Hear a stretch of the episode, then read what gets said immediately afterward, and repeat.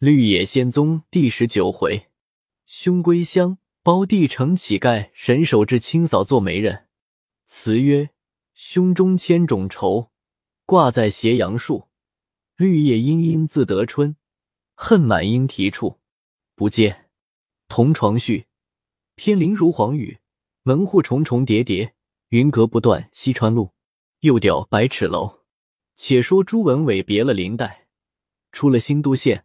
路上问段成道：“我这件事做得何如？”段成道：“真是圣德之事，只怕大相公有些闲言语。”文伟道：“事已做成，由他发作罢了。”文伟入了金堂县，到慈源寺内。文奎道：“你两个要的账目何如？”文伟道：“共要了三百二十七两。”文奎听了大喜，道：“我算的一点不差。”怎便多要出十两银子？成色分两何如？文伟道：“且说不到成色分两上，有一件事要禀明哥哥。”文奎着惊道：“有什么事？”文伟就将玉林带夫妻拆散，舍银帮助的话，文奎也等不得说完，忙问道：“只要捷径说银子与了他没有？”文伟道：“若不是与了他，他夫妻如何玩具？”文奎道：“到底与了他多少？”文伟道：“三百二十七两，全与了他。”文奎又忙问段成道：“果然吗？”段成道：“句句事实。”文奎扑向前，把文伟脸上就是一掌。文伟却要挨啃，不妨右脸上又中了一掌。老和尚师徒一同来劝解，文奎气得暴跳如雷，道：“我家门不幸。”养出这样痴子孙来，傅江文伟帮助林黛的话与僧人说了一遍，又赶上去打。两僧人劝了一回，也就散了。文奎倒在床上，拍着肚子大叫道：“可怜往返八九千十里，一场血汗勤劳，被你一日花尽。”又看看段成，骂道：“你这该剐一万刀的奴才，他就要做这样尸体，要你何用？”跑下来，又将段成打了一顿，重新倒在床上喘气。待了一会，又大嚷道：“你就将三钱二钱，甚至一两二两，你帮了人，我也还不恼。怎么将三百二十七两银子一等盘送了人家？我就教你。”将文伟揪过来，又是几拳，倒在床上睡觉去了。文伟与段成面面思亏，也没个说的。不多时。文奎又拍手打掌的大骂道：“你就是王百万家，也不敢如此豪奢。若讲到积阴德，满朝的王公大臣，他还没有钱，只用着几个人，驮上元宝，遍天下散去罢了。”又问道：“你的行李放在那里？”文伟不敢言语。文奎再三又问段成道：“二相公说，多的已经废了，何况少的？”为那姓林的磨盘费去荆州，将行李当了十四两银子，也送与他了。文奎大笑道：“我原知道不如此，不足以成其酣。像你两个一对材料，真是八两半斤。其实跟了那姓林的去，我倒洒脱。这一共三百二十七两银子，轻轻的葬于异性之手。”说罢，捶胸顿足，大哭起来。文伟道。哥哥不必如此，银子已经与了人家，追悔莫及，总是兄弟该死。文奎道：“不是你该死，倒是我该死吗？罢了，我越想越气，我今日和你死在一处吧。”地下放着一条铁火棍，拿起来就打。段成急忙架住，道：“大相公就不是了，当日老主人在日，二相公就有天大的不是。”从未弹他一指，大相公也该仰体老主人之意。今日打了三四次，二相公只受不辞，做兄弟的道理也就尽在十二分上，怎么才拿铁器东西打起来了？大相公玩钱曾输过好几个三百两，老主人可打过大相公多少次？文奎道：“你敢不教我打他吗？你不教我打他，我就打你。”段成道：“打我倒使的。”文奎将段成打了两火棍，又要去打文伟。段成道：“大相公不必胡打，我有几句话要说。”文奎道：“你说，你说。”段成道：“二相公是老主人的儿子，大相公的胞弟，老主人若留下一万两银子，少不得大相公五千，二相公五千，就是今日这事。”也非的是人情天理钱，全当向大相公赌钱输了，将来到分家时候，二相公少分上三百二十七两就罢了。是这样打了又打，总不念手足情分，也该往祖父身上想想。难道这家私都是大相公一个的吗？几句话说的文奎睁着眼，呆了一会，将火棍在地下一丢，冷笑道：“原来你两个通同作弊。”将三百多银子不知鬼弄到那里去，却安心回来要与我分家。既要分家，今日就分。文伟道：“段成不会说话。”文奎道：“我怎么不听他？我和你在一处过日子，将来连讨吃的地方也寻不下。”文伟道：“就是分家，回家中再商量。”文奎道：“有什么商量？你听我分派。”我们的家业只有二千两，住房倒算着七百，我将住房分与你，我另寻住处。你帮了人家三百多两，二宗共是一千，你一千，我一千，岂不是均分？此名为一刀两断，各干其事。文伟道：“段平哥哥不但还与我一处住房，就一分不与，我也没得说。”段成道：“大相公算是将家业分完了。”也再没别的个分法。文奎道：“能有多大的家业？不过三言两语就是个停当。”段成道：“老主人家中的私囊，并器物衣服，且不必算。此番刘共生银子共本利一千三百余两，大相公早要到手中，既放在本城德同铺内，也不向我们说声。家中三顷地，也值千两余，付之不言。”老主人当年用银买的住房，只三百三十两，人所共知。如今算了七百两，要分与二相公，何不将此房算七百银子，大相公拿去？世上没有这样个分法。文奎大怒道：“你这奴才晓得什么？家有长子，由之国有储君，理应该长子拣选，其余次子继子均分，此天下之达道也。”二千两家私，我若分与他不够一千之数，就是我有私心了。段成道，不公，不服！文奎怒极道：“你不服便怎么？从此刻一言为断。你两个到别处去住，若在此处住，我即另寻地方搬去。来虽同来，走要另走。我若再与你们见面，我真正不是个人生父母养的。”文伟哭说道。就是兄弟少年冒昧乱用银两，然已成之过，悔意无极。哥哥着我另寻住处，身边一分盘费没有，行李又当在新都，这一出去，总不冻死，定必饿死。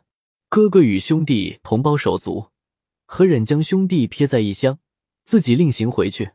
文奎道：“你是帮助人的，不论到那里，都有人帮你。”任你千言万语，我的志愿已决。说罢，气愤愤的躲在外边去了。文伟向段成道：“四子奈何？”段成道：“当日老主人在日，屡屡说他夫妻二人不成心术，此番就是不帮林相公这三百多银子，他又有别的计谋做分离地步。可惜相公为人太软弱，依小人主见，先请和县绅士公平分了。”现在银钱器物若公平不下来，赐到本县前俱成控诉，谅他也没有七手八脚的本领，于情理王法之外之人。文伟道：“我一个胞兄，便将我冻饿死在外边，我也做不出告他的事来。请人说和调停，倒还是一招。”随即这段成请素日与他哥哥相好的四五人说和了六七次，方许了十两银子。严明立刻另寻住处，方肯付予。文伟无可奈何，在朱玉林前大哭了一场，同段成在慈元寺左近寻殿住下，说和又拿过十两银子来。文伟又跪恳他们代为挽回。隔了两日去寻文奎，僧人道：“从昨日即出门去了。”第五日，文伟又去，文奎总不交一言。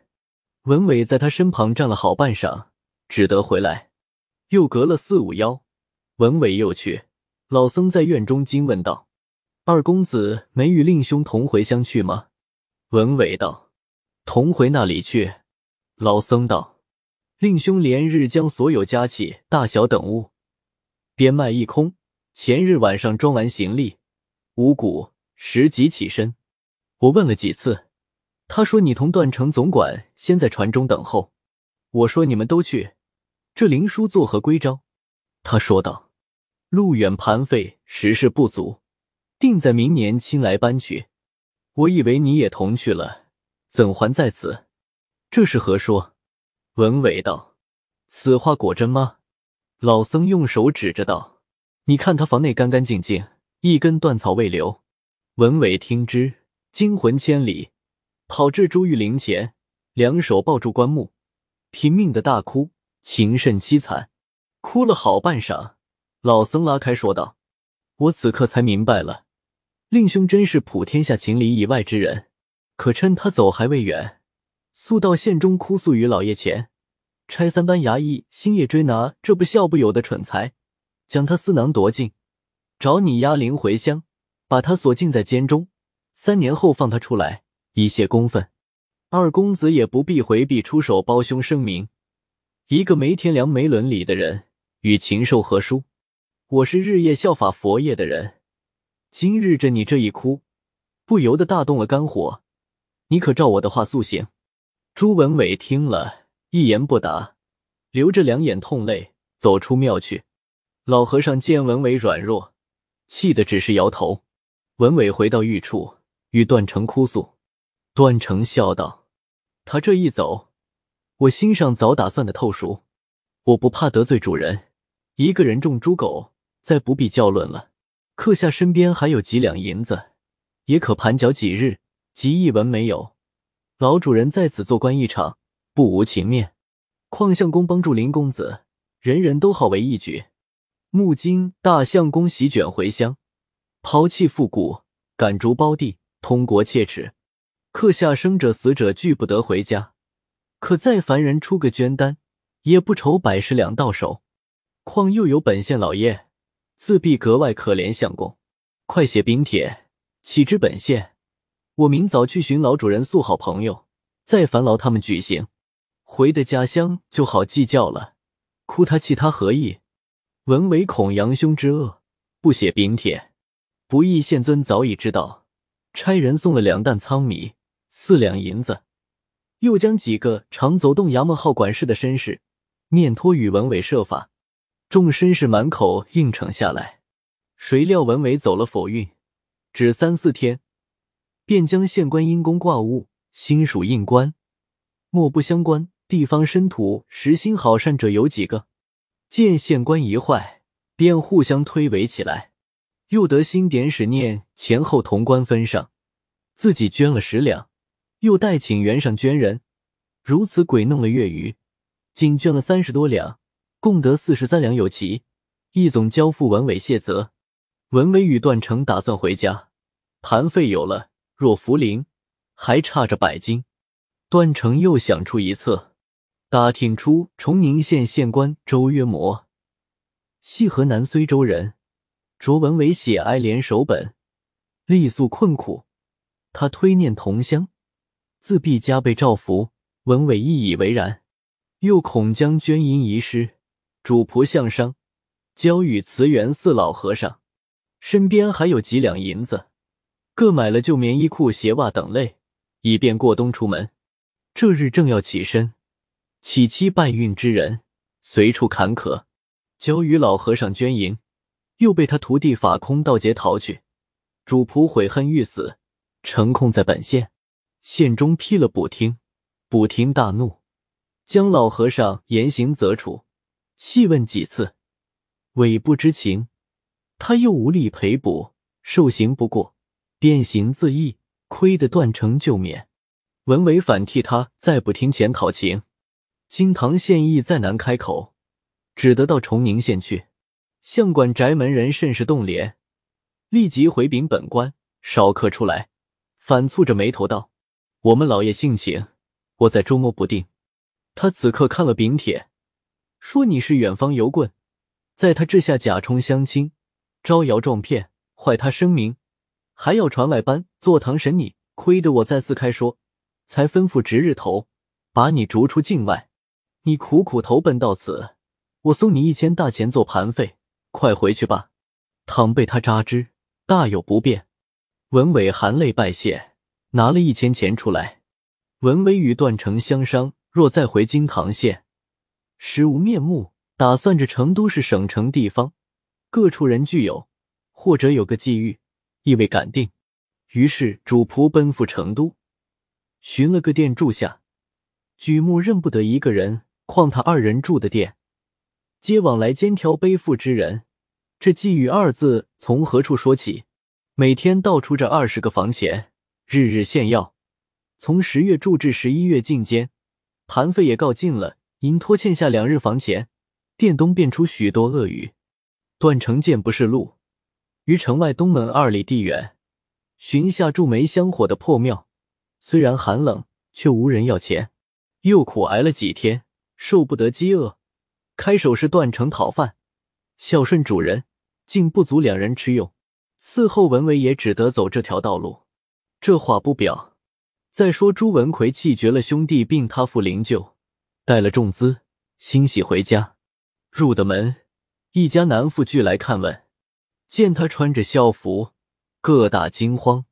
文奎走入内室，放声大哭，说：“父亲病故了。”一家皆喊叫起来。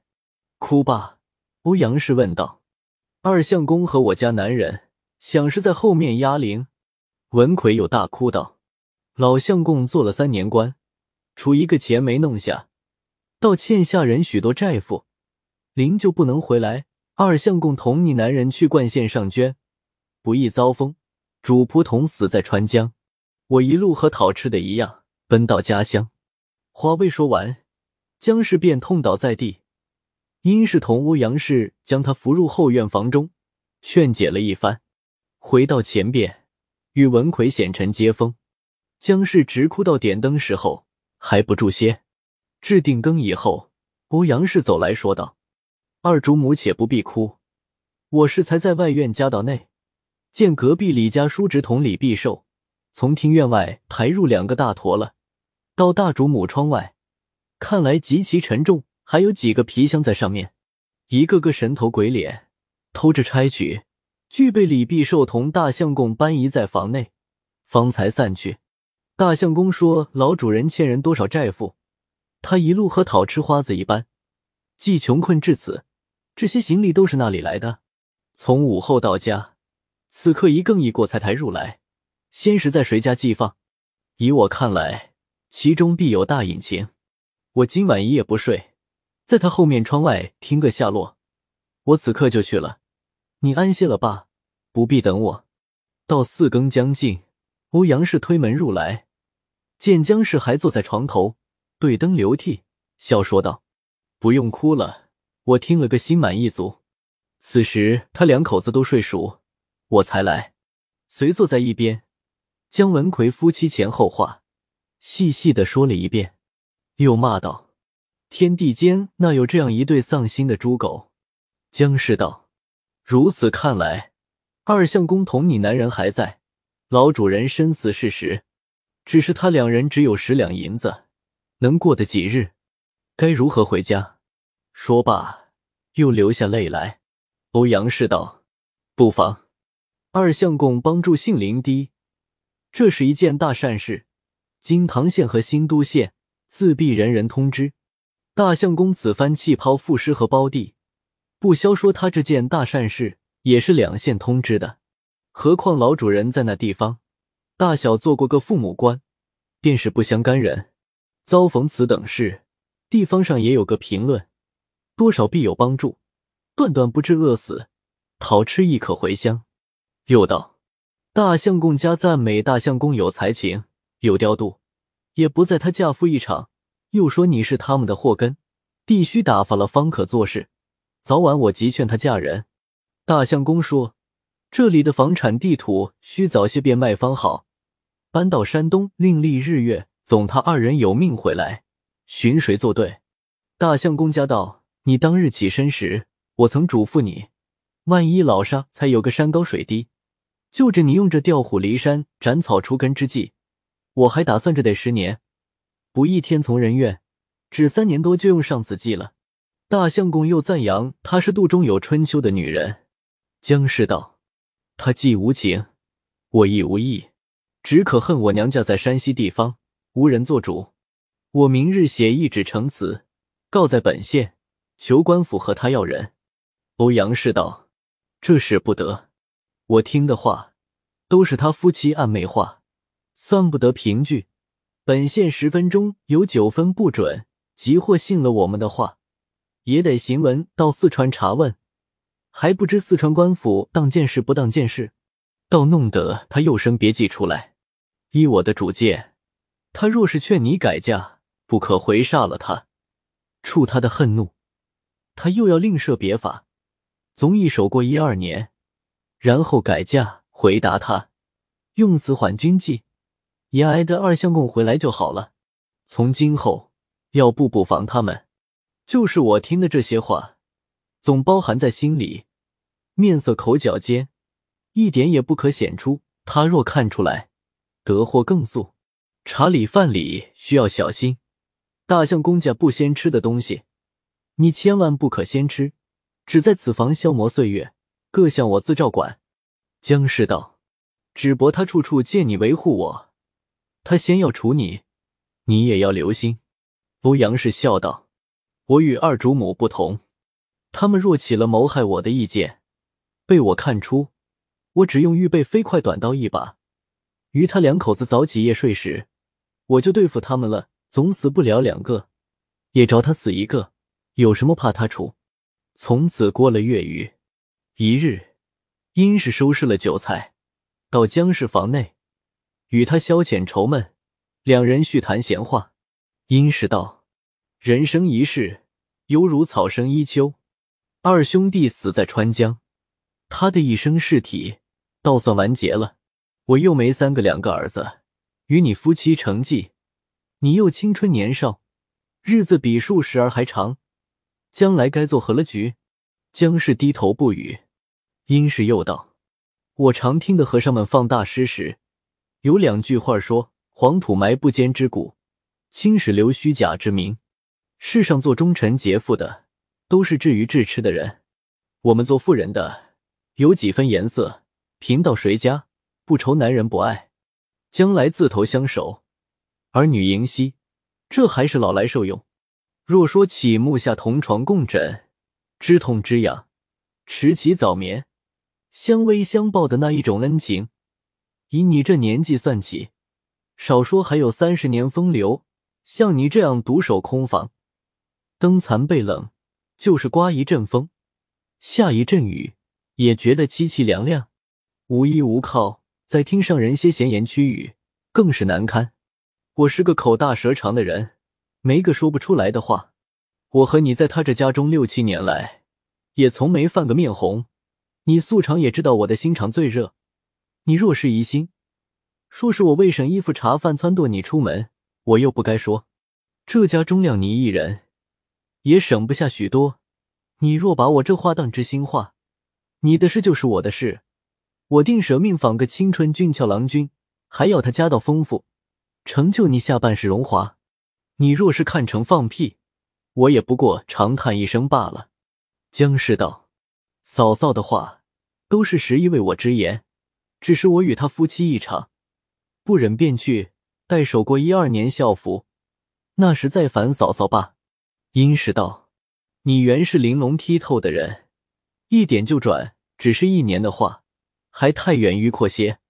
我过些时，在于你从长计议。”殷氏素常颇喜吃几杯酒，今见江氏许了嫁人的话，心上快活，吃了二十来杯，方才别去。正是。气绝同胞弟，妖婆意未宁，又凭三寸舌，鱼动烈妇情。